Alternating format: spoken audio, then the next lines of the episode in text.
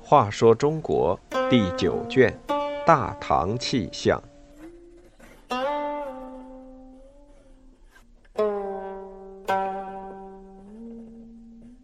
二十，云端出龙种。喜得长孙、文帝夫妇都很高兴。美中不足的是，孙子乃匠人女儿所生。但云飞却机智地回答了皇帝公公的问题。隋朝的几个皇子都喜欢招募能工巧匠，擅长土木建筑的匠人大多云集在秦王杨俊的门下。越王杨秀的手下有个名叫耿寻的，能够复制张衡的水运浑天仪，还制作过置放在马上的计时刻漏。长安城里名噪一时的兵器制造家云定兴，则进了楚军杨勇的东宫。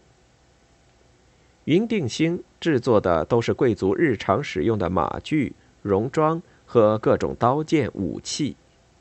他不仅手艺精湛，造型设计且多有创意。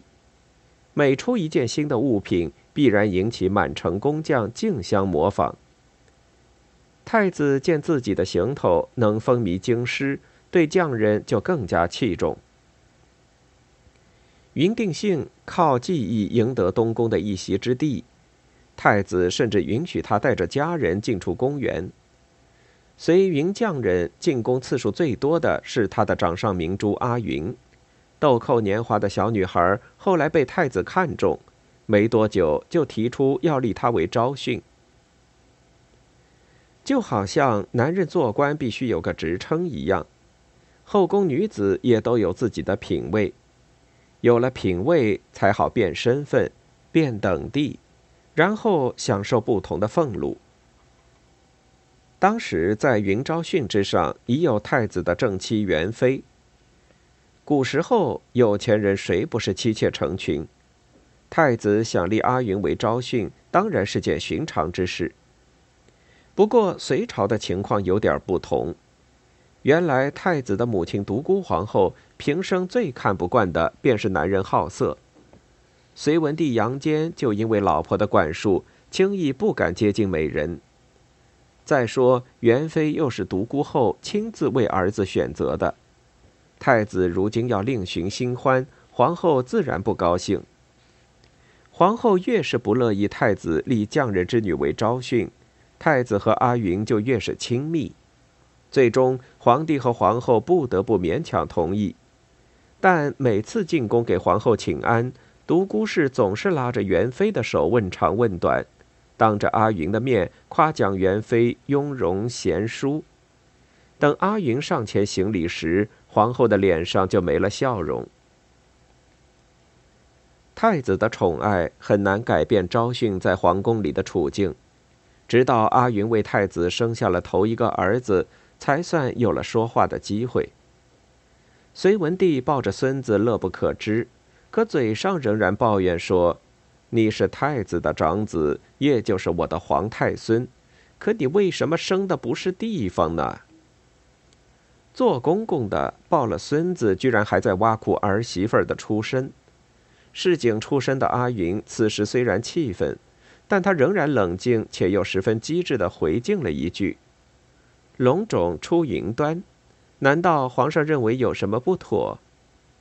皇上听了阿云的话一愣，他把“龙种出云端”这话默默的重复了一遍，才意识到不能小看这匠人的女儿。阿云给自己生了个大胖儿子，太子和元妃更加疏远。元妃本就是个孤傲的贵妇，没想到竟败在匠人之女手下。一腔怨恨郁积在胸，不知怎么的，忽然得了疾病，没几天功夫就一命呜呼。皇后和皇帝对于元妃的暴死深感惊讶，他们怀疑是太子指使医生在元妃吃的药里下了毒，可又找不到确凿的证据。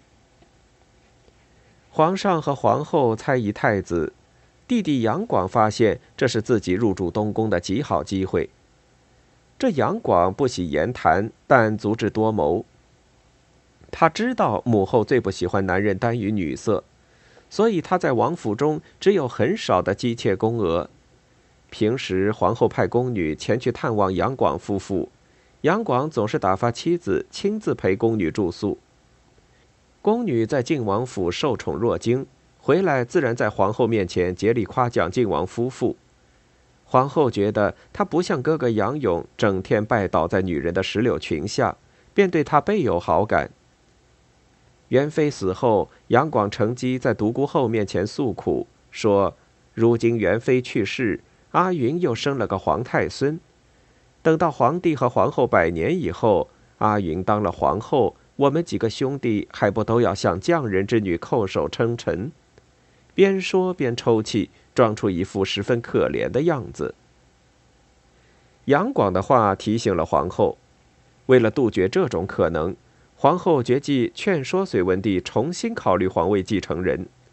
这么一来，太子杨勇的地位便岌岌可危了。